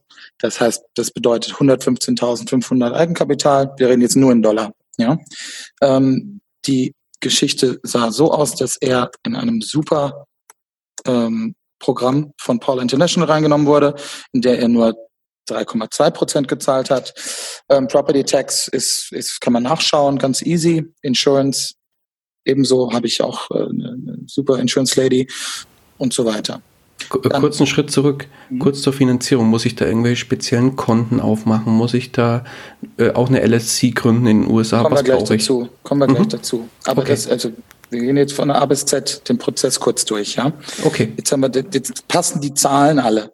Dann sagen wir, okay, ähm, das war übrigens gelistet für 400.000. Dann sage ich, okay, ich mache dann eine, eine Comp-Analyse, ja, Comparables, also wie viel kostet ein gleiches Haus äh, in der Nachbarschaft, in der Mikronachbarschaft und guck, guck mir an, was wir, welchen Preis wir da eingehen. Wenn der Kunde da damit äh, zufrieden ist, dann machen wir das. Also dann einige ich mich mit meinem Kunden auf den Preis und dann mache ich ein Offer. So, das Offer wird dann gecountert, also wird, wird äh, ein Gegenoffer gemacht und dann landet man bei irgendeinem, bei irgendeinem Preis. Und jetzt sagen wir mal den Preis, wo wir gelandet sind, 385.000. Jetzt schließen wir einen Vorvertrag. Das geht alles aus Deutschland, alles digital. Ich schicke dann, ähm, mache dann die Verträge fertig, schicke das rüber zum, zum Unterschreiben für meinen Kunden und dann und wird das Ganze von, von der Verkäuferseite unterschrieben. Und dann ist ein Vorvertrag zustande gekommen. Jetzt geht's los. Ähm, die Frage zur LLC ähm, wurde vorher schon von mir erörtert dann. Ähm, ein Single-Family-Home macht eigentlich, ja, kann man mit einer LLC machen, muss man aber nicht. Wenn es ein reines Investmentobjekt ist wie das Triplex, würde ich auf jeden Fall zu einer LLC raten. Ähm, ist einfach Absicherung und ähm, ja, also kann, kann auch ein, auch ein Single-Family-Home äh, kann man, kann man mit einer LLC kaufen. Ähm, die gründet man dann entweder online oder bei meinem Anwalt hier in Cape Coral. Dauert drei bis fünf Tage. Wie gesagt, 650 Dollar. Dann gibt es eine EIN-Nummer. EIN ist die Firmen-Tax-ID, also die Firmensteuernummer, ähm, die dann natürlich später bei der, bei der Versteuerung wichtig wird. Und bevor man die hat, kann man auch kein Bankkonto aufmachen für die LLC. Ja, wenn man privat kauft, kann man einfach zur Bank gehen und man macht einen Bankaccount auf. Das ist jetzt ein wichtiger Punkt, ähm, den man je nachdem, wann man wieder hierher kommen will und so weiter, dann, dann im, in einer einzelnen Situation betrachten muss. Das Bankkonto kann man, zumindest bei Bank of America jetzt als Beispiel, kann man, wenn man es persönlich macht, nur auch mit persönlichen Erscheinen aufmachen. Wenn man es über die LLC macht, ähm, gibt es da auch Wege, das online zu machen. Aber je nachdem, wann man, wann man dann eben wieder hier, hier rüberkommen will, ähm, ich denke mal, wenn man, wenn man für 100.000 hier was investiert, dann kann man auch sich das, das Ticket, ich meine, man will sein Haus ja dann auch mal sehen. Das ist ja dann nichts, was man kennt im Normalfall. Mhm. Ähm, dann kommt man ja sowieso mal rüber und will das sehen und ist aufgeregt und alles. Ähm, Und dann macht man eben das Konto auf hier. Ähm, sobald wir das, den Vorvertrag unterschrieben haben, was alles jetzt gleichzeitig läuft, ne? das sind alles Punkte, die laufen eigentlich mehr oder weniger parallel ab, ähm, schicke ich sofort den Inspektor rein in die, in die Immobilie und der Inspektor, wie es so schön heißt, inspiziert das Ganze und gibt einen Inspection Report. Das kennt man so aus Deutschland, glaube ich, eher weniger. Der ist äh, manchmal, also der Inspection Report für meine sechs Ferieneinheiten, der war, glaube ich, 92 Seiten lang. Ähm, Wäre das nicht ein Gutachter in Deutschland? Ja, es ist aber, der macht schon noch mehr wie ein Gutachter. Also okay. Gutachter, den gibt's ja auch, ähm, der das Ganze, der das Ganze schätzt im Endeffekt auch, aber der Inspektor, der überprüft das auf, auf bauliche, elektronische äh, etc. Mängel einfach, ja. Und der, und der ist auch dafür da, um was zu finden. Ja, also bei dem Haus, bei dem Triplex, äh, mein Kunde ist äh, erstmal die Kinnlade runtergefallen, bis wir das zusammen durchgegangen sind. Klar, bei einem Haus äh, von 19, was habe ich gesagt, 24, glaube ich, ähm, klar ist da mal ein Stück Holz irgendwie ein bisschen angefault. Das ist halt so in einem, in einem im tropischen Florida mit unserer Luftfeuchtigkeit. Ja, aber dann muss man natürlich das einschätzen und wie, ja, also was muss man wirklich machen und was nicht. Dieses Single Family, wovon ich gerade spreche, für 3,85, das war das beste Haus, was ich jemals gesehen habe. Da war der, der Bericht, glaube ich, irgendwie nur 16 Seiten lang und ein, zwei, ein, zwei Cracks, die mit ein bisschen, mit ein bisschen äh, Putty, ähm, wie heißt es auf Deutsch?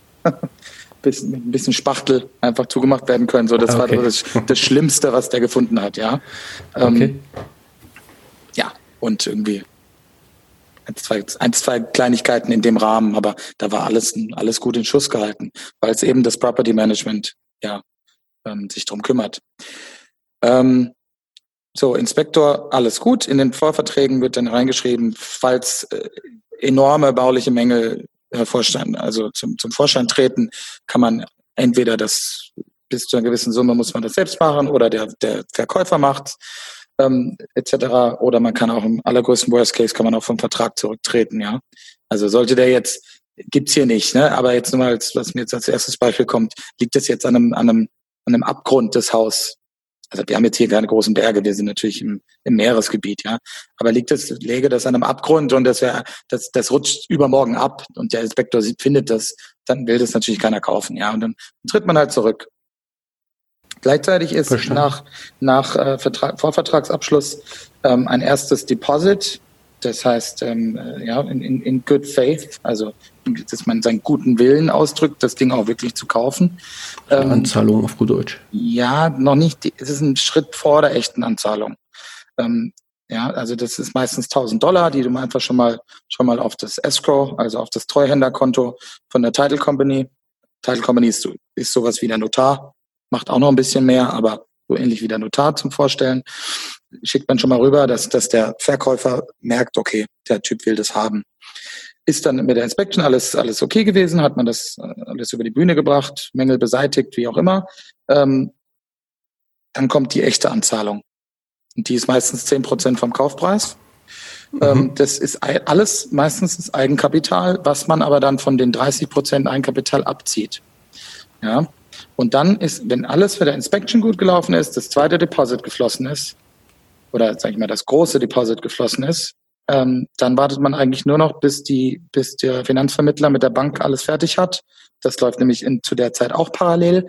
Es ist immer ratsam, sich vor überhaupt, bevor man ein Objekt gefunden hat, schon mit Paul International auseinanderzusetzen, schon mit denen alles, ja, auch ganz normaler Gang, Kontoauszüge etc ja, also je nachdem, was man natürlich arbeitet, aber ähm, eben seine, seine, seine Hosen runterlässt und äh, schon mal herausfindet, was kriege ich denn überhaupt finanziert? Ja, also zu welchem, zu welchem Betrag, was kann ich mir überhaupt leisten? Mhm. Ja. Und dann wartet man auf die Bank und dann gibt es einen Closing-Tag. Und ähm, der passiert so, dass äh, mein Kunde beispielsweise nächste Woche Mittwoch äh, nach Frankfurt ins Konsulat fährt, da ein paar Sachen unterschreibt, das notariell beglaubigt wird dort und das dann in die USA zur Title Company schickt. Und dann ist man Eigentümer eines einer neuen Immobilie in Florida. Ähm, festgehalten, wie in Deutschland auch. Ja, jetzt alles Public Record nennt sich das. Das ist also Grundbuch im Endeffekt. Da steht dann die Firma drin oder eben die Privatperson. Das ist alles, alles online auch transparent ähm, einzusehen. Also es ist eigentlich wirklich kein Hexenwerk. Ja, und schön ist es natürlich da, wenn man einen guten einen guten Makler und gute Partner generell an seiner Seite hat.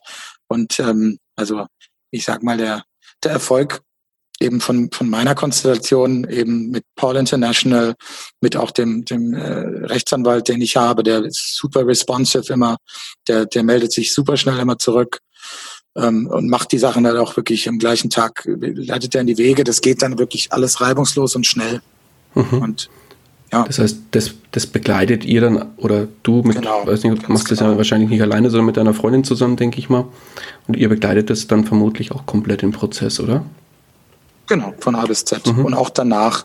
Also ich bin äh, gerade wieder dabei, äh, zwei, zwei, ähm, zwei Wohnungen zu vermieten von einem, von einem Kunden von, oder von einem, einem ehemaligen Kunden im Endeffekt, der was über mich gekauft hat. Ähm, die vermieten wir jetzt gerade neu, weil beide ausgezogen sind. Und ähm, ja, also ich bin auch immer da, wirklich, wenn es hart auf hart kommt, äh, hole ich wirklich äh, den Mist aus dem Feuer. Ja, ähm, weil ich ja nun mal auch hier wohne und ich mache jetzt nicht immer das Property Management selbst, aber ich habe hier auch deutschsprachige Partner, mehrere sogar. Ähm, also die, die, ganze Industrie ist hier auf Real Estate ausgelegt. Real Estate und, und Vacation. Weil mehr haben wir hier nicht. Wir haben immer gutes Wetter, wir haben das Meer und ähm, wir haben Seafood. So, ja, ähm, aber das ist natürlich alles, äh, das, das ist das ist der größte Wirtschaftsfaktor hier und dementsprechend das alles davon braucht ja natürlich eine Immobilie ähm, wo was stattfindet und dementsprechend ähm, ja, ist der ganze, ganze Immobiliensektor hier richtig, richtig groß ausgeprägt. Und Cape Coral alleine, ähm, nur die Stadt Cape Coral hat ähm, nach Mallorca ähm, die zweitmeisten Deutschen auf der ganzen Welt. Oh, ehrlich? Und ich glaube, ich glaube, dann als drittes kommt irgendwie Pattaya in Thailand. ja, ähm, aber dementsprechend gibt es halt auch eben viele deutschsprachige Partner, mit denen man hier zusammenarbeiten kann. Was äh, okay. natürlich für, einen für einen deutschen Investor oder deutschsprachigen Investor hier natürlich echt super ist. Weil du hast fast immer an jeder einzelnen Station äh, in, der, in, in der Transaktionskette hast du jemanden Deutschen. Mhm. Okay. Verstanden. Ja, spannend. Also sehr, sehr spannendes Thema auf jeden Fall. Ähm, ich glaube, da, da wird es sich auch noch lohnen, deutlich tiefer nochmal einzusteigen. Deswegen nochmal ein kleiner Aufruf an meine Hörer. Sollte das für euch ein spannendes Thema sein, ja, gebt mir und äh, dem Daniel auf jeden Fall mal Feedback und wie ihr das Thema fandet und wie, ob euch das noch tiefergehend interessiert, dass wir da vielleicht nochmal eine eigene Folge nochmal draus machen, wo man wirklich ins Detail wirklich einsteigt, so wirklich nochmal den Prozess, den hast du jetzt wirklich im Schnelldurchlauf mal erklärt, aber dass man da vielleicht wirklich noch tiefer einsteigt und nochmal wirklich alle Schritte ins, in, ins Detail so ein bisschen geht.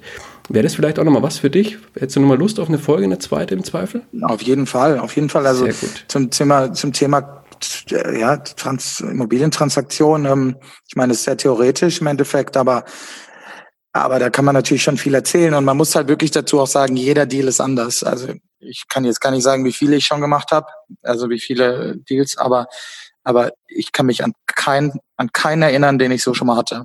Also es ist immer anders. Du bist immer mit anderen, mit anderen äh, Verkäufermaklern oder Käufermaklern, je nachdem, äh, zusammen. Die, die einen fahren zwei Wochen im Urlaub, melden sich nicht mehr und dann ist zwei Tage vor Closing und es fehlen noch Unterlagen und also wirklich also so ein Quatsch, ja. Und andere, mhm. mit denen, mit denen geht es so reibungslos, zack, zack, zack und da passt alles und, und jedes Haus ist halt auch unterschiedlich, ja. Klar, jeder, klar. jeder Inspection Report ist unterschiedlich. Also ist schon, das ist halt das, das ist halt das, das wirklich auch super Schöne, in dem ganzen Feld zu arbeiten. Weil okay. Das wird auf jeden Fall nicht langweilig. Ja, das glaube ich dir. Ja, aber jetzt würde ich nochmal gerne auf dein, dein eigenes Portfolio nochmal zurückzukommen.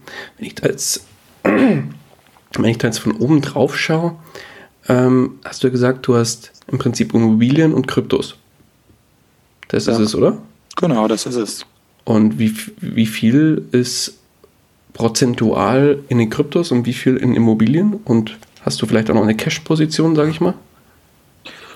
Ähm, naja, also Immobilien im Endeffekt, im Worst Case kann ich ja die Immobilien zu einer Cash-Position umwandeln. Das stimmt. Ähm, also den, den Cashflow, den ich mit der Ferienvermietung natürlich erwirtschafte, kann ich ja, wenn jetzt alles zusammenbricht, ja auch selbst benutzen. Ähm, der Plan ist, der Plan ist ja, zumindest meiner, also ich bin keiner, der, der sagt, ähm, ich möchte, ich möchte die Füße jeden Tag hochlegen, dafür bin ich auch noch zu jung, ähm, sondern mein Plan ist auf jeden Fall in Immobilien noch viel, viel mehr zu kaufen. Ich hätte mhm. am liebsten, am liebsten ein ganzes Hotel. Ein befreundet, befreundeter äh, äh, Fixen Flipper, sehr bekannter ähm, von mir, der auch mich hier mal besucht hat, ähm, meinte, das ist alles äh, vergeudetes Potenzial. Wenn das kann nur der Oliver gewesen sein, oder? Ja, ganz genau. Geiles vergeudetes Potenzial. Ähm, aber es macht mir einfach Spaß. Also auch wenn ich manchmal Tage habe, wo ich mir denke, oh Gott, es melden sich hier sechs Gäste gleichzeitig und von vom Wasserheater funktioniert bis der nicht funktioniert bis zum ich habe keinen ich habe keinen kein Kaffee mehr. Ähm, passiert, so Tage gibt's, aber ähm, es macht alles insgesamt einfach sehr viel Spaß und die Rendite ist halt echt auch da. Also wir sind wir sind äh, wir sind, also lass mich nicht lügen, wir haben eine Eigenkapitalrendite von äh, 27,6 Prozent das ist halt, ist halt echt viel Holz, einfach und schnell. Also ich, ich habe nichts gegen langfristige Investments und sowas ist auch langfristig, aber das macht einfach, es hat einfach so einen hohen Umsatz und das macht halt einfach richtig Bock. Und ähm, und Kryptos bin ich investiert und halte ich und ähm, gut, jetzt dieses Jahr mein ganzes Geld ging in die Immobilie ähm, und also klar, habe ich irgendwie noch Geld auf dem Konto natürlich, ein bisschen, aber, aber von irgendwas muss ich auch äh, mein Essen und mein Sprit bezahlen. Ähm, aber ich brauche im Endeffekt ja zum Leben nicht so viel. Also solange, so, solange die Steu wir leben im Eigentum, äh, solange die Steuern jedes Jahr bezahlt werden und die und die und die Wasser- und Stromrechnung, im Endeffekt brauche ich nicht mehr. Ich muss mir jetzt ja noch keinen Porsche kaufen. Ja, mhm, oder, noch oder, nicht, ne? ja, ich meine, warum nicht? Ich meine, irgendwann muss jetzt auch nicht der Porsche sein, aber ne, das war jetzt nur als, als, als, als Metapher gedacht. Ich brauche ich brauche im Endeffekt nicht viel. Was ich jetzt, meine nächste Investition wird auf jeden Fall ein Pickup-Truck sein, weil ich immer wieder unseren Handyman an, anfragen muss, wenn ich größere Sachen machen will. Also nicht will, sondern muss für die Immobilien ja irgendwas kaufen, wenn es nur ein Schrank ist. Ähm, passt einfach in unsere Autos nicht rein und nervt mich. Das ist jetzt keine Investition, die natürlich großartig Geld zurückbringt, aber je nachdem, wie man es sieht. Ne? Also wenn mich das natürlich mit das Kosten spart wiederum. Und, ja, klar. Ja, also Irgendwo eine Investition ins eigene Unternehmen. Das ist ins ja eigene Unternehmen, ganz genau im Endeffekt. Mhm. Und ähm, ja, das sind so Sachen. Ähm, dann wollen wir uns noch einen Golfkart wahrscheinlich holen, den wir an unsere Gäste, an unsere Gäste vermieten. Ach, ähm, cool. Ja, weil ich bin irgendwie auch immer ein Fan von Upselling, ja.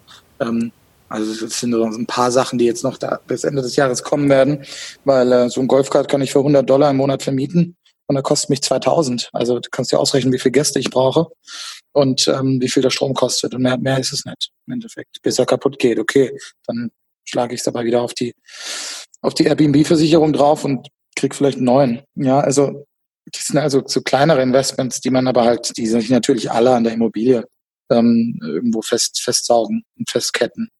Und ähm, ansonsten äh, Aktien, wie gesagt, habe ich bei mir in der Familie so gemacht, dass das hauptsächlich mein Vater macht. Und ähm, ich möchte auf jeden Fall noch in mich selbst investieren. Ähm, ich würde super gerne den, den Kurs vom Olli mal machen. Ähm, da hat, also das war jetzt kein finanzielles Thema, da ich den bisher noch nicht gemacht habe, aber ehrlich gesagt einfach nur ein zeitliches, weil ich halt auch gerne hier fixen Flip zumindest mal ein oder, ein oder zweimal im Jahr, kann man irgendwie an der Seite laufen lassen. Dementsprechend würde ich dann auch meine Mitarbeiter, die ein bisschen mehr Leerlauf haben, noch stärker an mich binden. Mhm. Also hätte, hätte so, hätte viele verschiedene positive Synergien. Und, ähm, und das macht auch einfach Bock. Also im Endeffekt haben wir, haben wir unsere Beach-Einheiten, war es auch ein fixen Flip. Das war eine, das war Schrottimmobilie, würde ich es nicht nennen. Es ist ein Ticken oben drüber gewesen, aber wir mussten schon sehr viel machen. Ähm, dementsprechend haben wir halt auch einen guten Preis für bezahlt. Ähm, mit dem einzigen Unterschied, dass wir es nicht, dass wir es äh, nur gefixt haben und nicht geflippt. So, aber, aber im Endeffekt haben wir damit vielleicht 80, 90.000, die wir da jetzt reingesteckt haben, ähm, haben wir garantiert 300, 350.000 Wert generiert. Muss man schon, muss man so schon auch sagen, mal realistisch, ja. Wenn man jetzt mal so ist, beim Port, kriegst du da die, die beim Portfolio die ungefähr einen dicken Daumen Prozentwerte zusammen, wie sich das zusammensetzt zwischen den einzelnen Bereichen? Naja, finanziell, wenn, wenn du von Einstiegs, von Kaufwerten ausgehst, sind wir da bei 95, 95 Prozent wahrscheinlich äh, Immobilie okay. und, ähm, und 5 Prozent Krypto. Aber, aber Krypto wurde halt günstig gekauft und ist halt dann im Wert gestiegen. Ähm, und ähm, Immobilie wurde nicht teuer, aber mit trotzdem mit sehr viel Geld gekauft. Ähm, und steigt natürlich nicht so schnell wie jetzt in Krypto.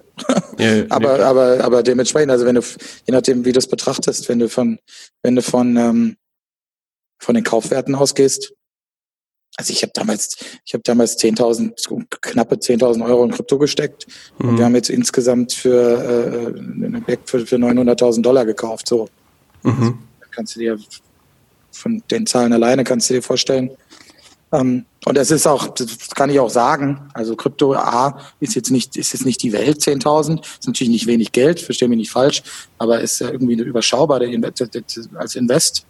Ähm, und wie gesagt, alle Immobilienbesitze äh, Besitze und das Grundbuch ist in den USA Public Record, also es kann auch jeder nachschauen. Braucht mich nur zu googeln. So, von daher ist das jetzt, auch wenn das viele Deutsche ja nicht so nicht so mögen, über Geld zu reden, aber ist ja kein Geheimnis. Ja, in den USA ist es ja auch nicht so mit dem Datenschutz wie bei uns. genau, das stimmt. Da kann jeder einfach mal googeln und äh, öffentlich in, diese, in den ganzen Registern sehen, wem was gehört. Ne? Ganz genau. Macht natürlich meine Arbeit als Makler natürlich super einfach. Ne? ja, klar, klar. Ja, du, aber dann lass mich, lass mich mal was anderes fragen. Jetzt hast du ja da doch einige Erfahrungen auch gemacht beim Thema Investments, vor allem jetzt auch in den, äh, bei euren Investments in den USA. Ja. Lass uns doch mal ein bisschen so auf die negativen Seiten gucken. Ja. Was waren denn so auf den, auf der Reise, die du bisher da so erlebt hast, was waren denn da die größten oder wenn nicht sogar der größte Fehler beim Investieren? Also der größte Fail war meine, ähm, meine Ungeduld. Wir haben das Ding gekauft, jetzt ist Immobilie. Größte Fail bei, also ich glaube, fange ich vielleicht mit dem kleineren zuerst an. Ähm, größte Fail bei Krypto war einfach, dass ich äh, dass ich ein, zwei Urlaube zu viel gemacht habe und dann wieder Geld aus Krypto rausholen musste. Punkt. Okay. Ja, weil ich äh, das Geld einfach für meinen privaten Verbrauch oder, oder für, für mein, wie sagt man, für mein Privatleben gebraucht habe, um, um äh, nicht ganz, nicht ganz platt auf dem Konto zu werden, auf dem Privatkonto. Und das war mein größter Fehler. Das würde ich heute anders machen. Ähm, nicht, dass es keine schöne Zeit war, aber das hätte, also es hat mich, es hat mich wirtschaftlich auf jeden Fall keinen Schritt weitergebracht. Ähm, ich konnte dann später für teureres Geld Krypto wieder zurückkaufen. Also mein Kryptobestand ist, ist wieder beim, beim Ursprungsbestand, aber äh, natürlich habe ich Geld damit doppelt verloren. So, ja, ähm, klar, langfristig wird sich irgendwann wieder aus, ausgleichen. Aber das Schlimmste, was wirklich mir passiert ist mit, äh, mit der Immobilie, war, dass ich ähm, zu schnell, zu schnell alles machen wollte. Und da war es äh, folgendermaßen: Wir haben, wir haben die, die, die sechs Units gekauft. Wir hatten eine sofort ähm, oder fast zwei eigentlich relativ schnell online gebracht und die dritte wollten wir mit einem Contractor ähm, renovieren lassen, wirklich, wirklich kernsanieren lassen. Ähm, und der hat uns einen wunderschönen Timetable gegeben, Zeitplan, Schedule. Klang alles super. Ähm, wir hatten sprachliche Probleme ein bisschen, weil äh, er er konnte, also er kommt aus Südamerika und hat ähm, Französisch und Spanisch gesprochen, aber ganz schlecht Englisch. Und ich kann Französisch aus der Schule ein bisschen, aber ich kann leider kein Spanisch, was gerade in Florida auf jeden Fall noch ein Manko ist. Ähm, da muss ich auf jeden Fall noch, noch ähm, einen Sprachkurs machen. Ähm, und er hat uns halt auf Strichenfaden ausgenommen und abgezockt. Also nicht nur, dass er, dass er den, den Schedule jeden Tag also der hat uns das Blaue von Himmel am, am Anfang erzählt und das klang für mich auch irgendwie in dem Moment alles plausibel. Und dann haben wir, haben wir ihm, haben wir ihm Geld überwiesen und dann hat er auch die Arbeit angefangen. Aber alles, alles, was er gemacht hat, hat er schlecht gemacht. Und ich habe es zu spät gemerkt. Also wenn man das irgendwie monetär konnten wir es alles noch auffangen und ausgleichen, aber es ist schon ärgerlich. Also das hat uns locker 20, 25.000 Dollar hat uns das gekostet. Und ähm, ja, von, von einem falsch verbauten neuen Wasser, Wassererhitzer, die Fliesen im falschen Winkel angelegt. Also äh, wirklich, was er gemacht hat, hat er scheiße gebaut, muss ich echt so sagen. Und ähm, ja, das war ein Riesenfehler. Ansonsten, ähm, ansonsten vom Investment, vom reinen Investment eigentlich war ich mir von Anfang an da ganz sicher, das kommt, da kommt mir natürlich zugute, dass ich äh, das relativ gut einschätzen kann, wie viel Geld man mit einer fairen Immobilie verdienen kann. Und ähm, ich muss sagen, meine Kalkulation die ich vor, vor dem Kauf gemacht habe, mit Stand heute nach, nach äh, sechs Monaten, dass wir das halten und, und ich habe ja auch meine Zahlen, meine, ja, alles, was rein, reingekommen ist, alles, was rausgekommen ist. Ich bin auf drei Prozent, bin ich an meine Ursprungskalkulation rangekommen. Das ist schon, ähm, das fand ich, also finde ich erstmal, bin ich erstmal, stolz ist das falsche Wort, aber, aber das fand ich super von mir selbst. Ähm, und ich bin einfach, habe einfach noch zu wenig renoviert in meinem Leben, dass ich so Sachen dann einfach noch nicht schnell genug, schnell genug gesehen habe. Und das hat uns ja einfach Geld gekostet, muss man mhm. einfach so sagen. Oh, äh, ja, was war denn aber eigentlich der konkrete Fehler? Eigentlich so diese fehlende Erfahrung, oder? Auf jeden Fall. Und dann auf Vertrauen Fall. auf den falschen Partner einfach. Ja, aber das, das würde ich, das ist auch, auch, auch, auch ein zweiten Schritt eigentlich. Der, der, das Problem gewesen, sondern es war fehlende Erfahrung. Mit mehr Erfahrung hätte ich das, hätte ich ihn vielleicht gar nicht ausgewählt, weiß ich nicht. Aber ich hätte auf jeden Fall seine Fehler früher gemerkt und dann, dann früher die Reißleine gezogen. Also er, er hat dann auch seinen Job nicht fertig gemacht, haben ihn dann auch rausgeworfen und dann hat er uns noch Material geklaut und also wirklich also Faxen. Ja, echt nicht cool. Ähm, okay, wird dir aber heute, sagen wir, kein zweites Mal passieren, weil du einfach ja, never say never. Never say never, aber, aber, aber, okay. äh, aber ich, ich, ich bin vorsichtiger geworden. Mhm. Ja, genau das gleiche. Und einmal hat, ist es, hat sich sogar schon ausgezahlt. Ich hatte vorhin erwähnt, dass die letzte Unit gerade am 1. November jetzt ähm, den ersten Gast hatte. Wir waren aber eigentlich schon vorher fertig. Wir waren schon fast am 1. Oktober damit fertig. Und am 4., 5. Oktober kriege ich einen Anruf vom Gast, dass in der, in der zweiten Unit wir ein, äh, das, ja, einen, einen Wasserdurchbruch vom Dach haben. Oh, okay. Ja, und mit Gast drin und so weiter. Und dann war ich froh, dass ich unseren Gast umlegen konnte und, und einfach nochmal wegen zwei Wochen, wegen, sagen wir mal, wegen 2000 Dollar einfach nochmal gewartet habe. Ja, weil okay. wer, wer dann die Unit, weil dann muss ja nur noch was kommen und dann, dann fällt ja alles irgendwie wieder zusammen für, für, für ein paar Tage so, ja ähm, in der ja, Distribution im Endeffekt der Gäste. Also das ist immer, es ist immer gut, so ein Safety Net zu haben. Und jetzt, jetzt haben wir die Dächer, haben wir alle jetzt äh, mit, ja, so wie, wie nennt man das? So Tarp, mit so Tarp auf Englisch, also schwarz, ja, fast schon so Teerzeug. Ich weiß nicht, wie heißt das denn? Teerpappe irgendwie, oder? Ja, nee, das war einfach das im Endeffekt die Farbe. dass wir mit so einem Farb, Farbroller einfach über die undichten Stellen einfach drüber gemacht haben, dann innen das Dach, in das Dach neu gemacht und, und weiter geht's. Neu vermietet, nächster Gast. Okay. Ja, sehr schön. Dann lass uns doch mal auf die positive Seite gucken. Da hast du ja auch schon das eine oder andere jetzt fallen lassen, aber was war denn der größte Erfolg?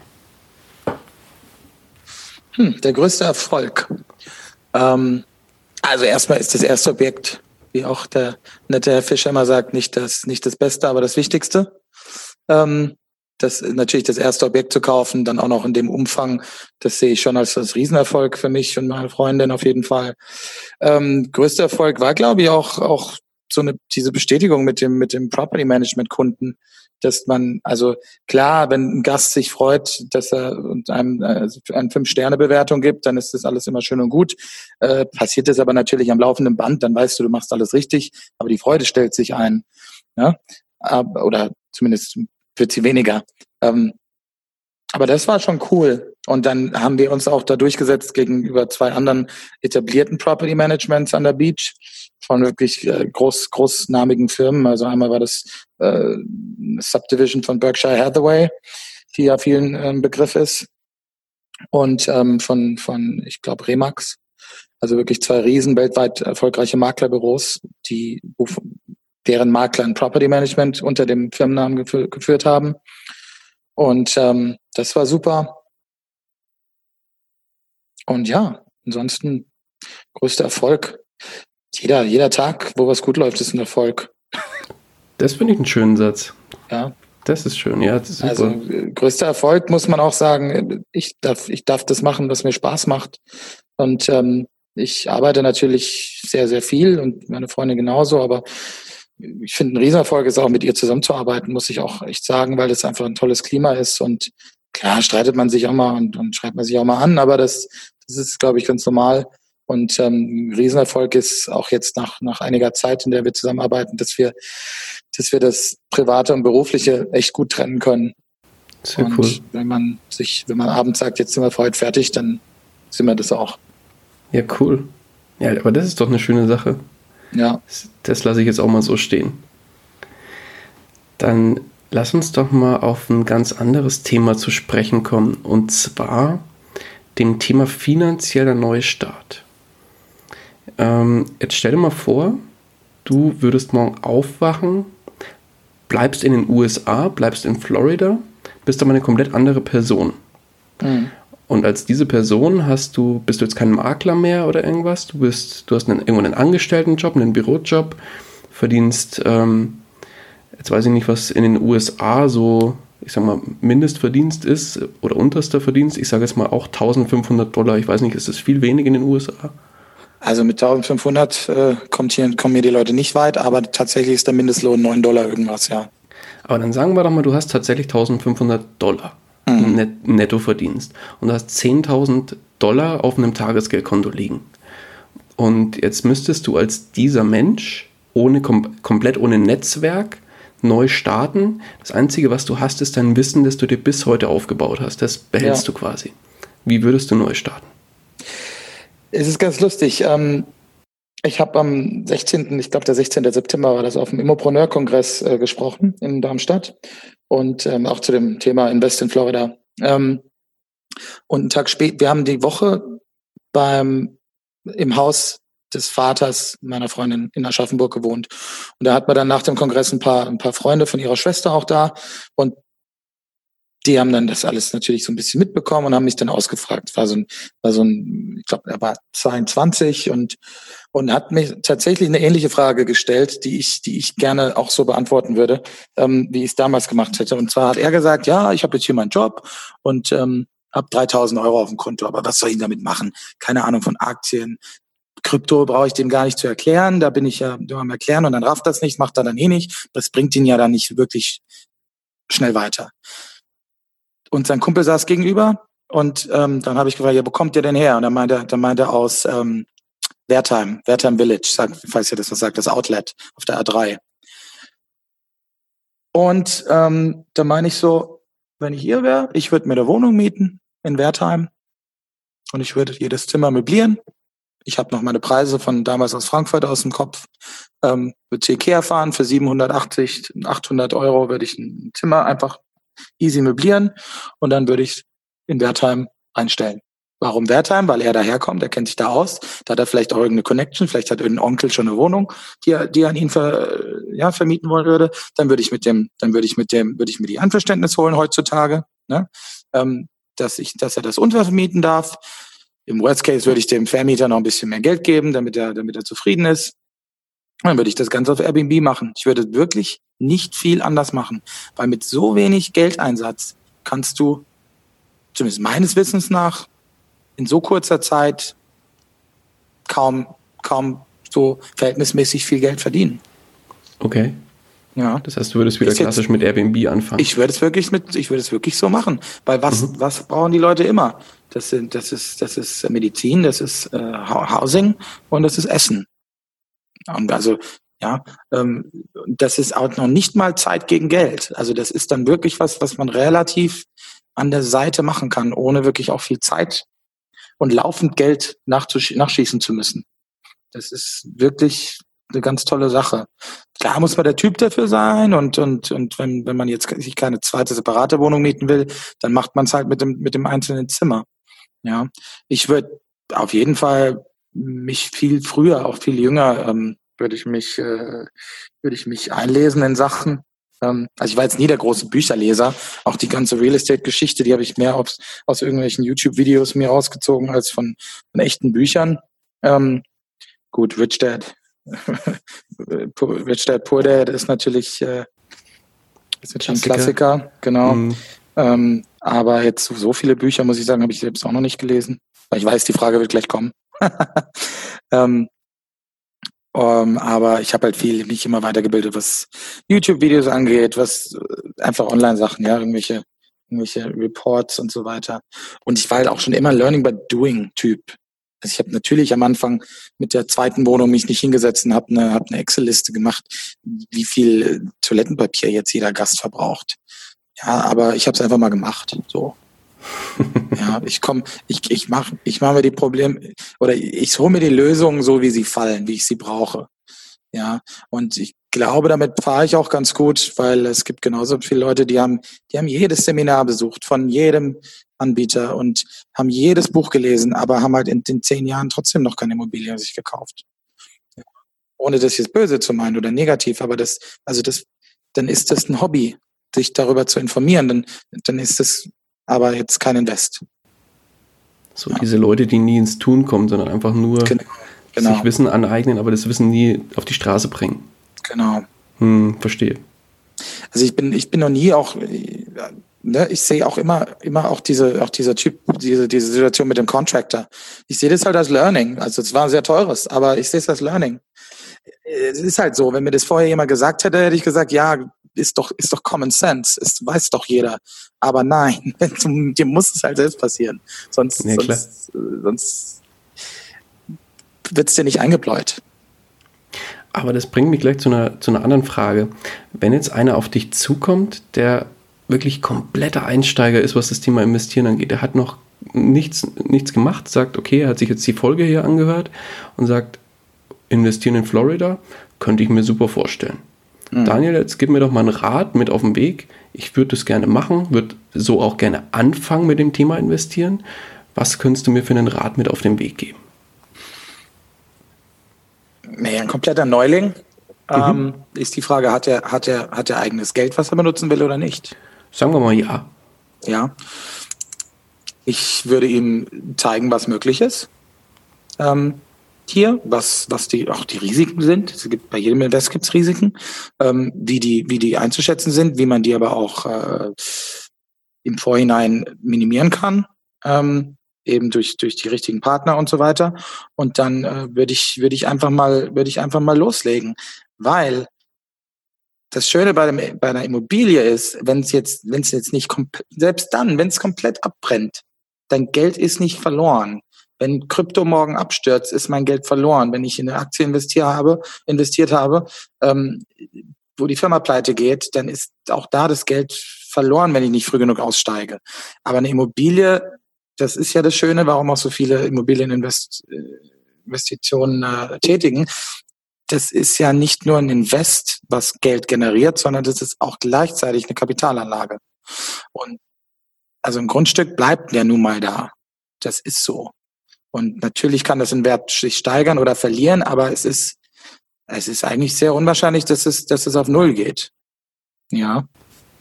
Es ist halt einfach ein Sachwert. Ganz genau. Hm. Okay, also einfach mal umsetzen, einfach mal ins Tun kommen. Auch. Ja, und dann einfach auch mal auch mal selbst selbst. Ähm, ich habe auch eine lange Zeit gebraucht, bis ich bis ich äh, also ich habe nie einen Excel-Kurs gemacht zum Beispiel, ja, aber da habe ich mich halt hingesetzt und habe dann mal Excel gelernt. Und genauso müsste müsste das ein, ein, ein neuer Investor halt auch irgendwie machen, sich mal hinsetzen und einfach Sachen tausendmal durchrechnen, tausendmal, also verschiedene Sachen ruhig, ja, nicht, nicht das Gleiche, natürlich immer nur durchrechnen, aber wirklich alle Szenarios mal in Zahlen abbilden und das wirklich ja, verstehen lernen, was, was da passiert, weil im Endeffekt kann man alles in Zahlen abbilden und dann Zahl, das Ergebnis sagt ja, ob, sich, ob das gut ist oder ob das nicht gut ist. Mhm. Ja, und das, genau lernen, lernen, lernen, lernen. Einfach nur machen und lernen. Also je nachdem, was man, was man für ein Typ ist. Wenn man sich lieber ein Buch äh, holt, wo einem das erklärt wird, dann soll man das machen. Das ist ja in Ordnung. Ähm, aber einfach nur, einfach nur, let's do it. Weil wir haben, alle haben 24 Stunden am Tag und alle leben nur, bis wir sterben. Okay, sehr, sehr schön. Let's do it. Den finde ich gut. ja. Nee, perfekt. Alles klar, mein Guter. Dann kommen wir auch langsam zum Ende. Die Stunde haben wir dicke schon geschafft. Locker, glaube ich auch. Ich habe gar nicht drauf geguckt, aber ja. Gute eineinhalb haben wir jetzt im Kasten. Ich krieg schon, ich habe schon gar nicht mehr jetzt auf, die, auf mein Handy geguckt, aber ich krieg schon, krieg schon SMS von meinem Kumpel, wanna grab a drink? so spät ist es schon. da siehst du immer. Nee, alles gut. Dann würde ich vorschlagen, wenn dich einer unserer Hörerinnen oder Hörer erreichen will, wie kann man dich am besten erreichen? Also am allerbesten ist es ähm, über Facebook, einfach Daniel James Clarkston, C-L-A-R-K-S-T-O-N. Ähm, da gibt es nur einen auf der ganzen Welt, zumindest bei Facebook. ähm, was super ist, was ich äh, vor dem Immopreneur-Kongress ins Leben gerufen hatte, ist meine eigene kleine, aber feine Facebook-Gruppe.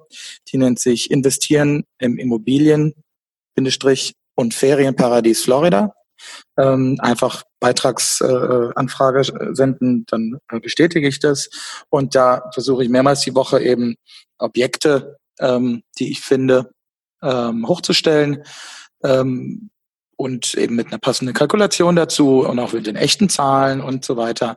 Und ähm, sich da einfach mal durchklicken, wenn einen das interessiert, weil ich glaube, da, da, da sind auch die, die, die typischen Fragen, die von einem deutschen äh, Investor kommen, ja, also wie wir vorhin besprochen haben mit Konto und LLC, ja, nein, und wie, ja, wer managt das? Ich bin ja nicht da ähm, und so weiter. Ist da alles mehrmals schon, schon äh, beantwortet worden. Ja, ähm, perfekt. Bei Interesse natürlich jederzeit gerne durchrufen. Ich habe einen internationalen Vertrag, ich habe eine deutsche Nummer, ich habe eine amerikanische Nummer. Ähm, die Firmenwebseite von mir ist www.florida-hometeam.com. Mhm. Florida-hometeam.com. Ähm, da kann man auch einfach mal durchklicken. Das sind die, das ist die äh, originale MLS API, die da reingezogen ist. Das heißt, mhm. äh, das wird alle 15 Minuten, glaube ich, ähm, wird das äh, ja, aktualisiert.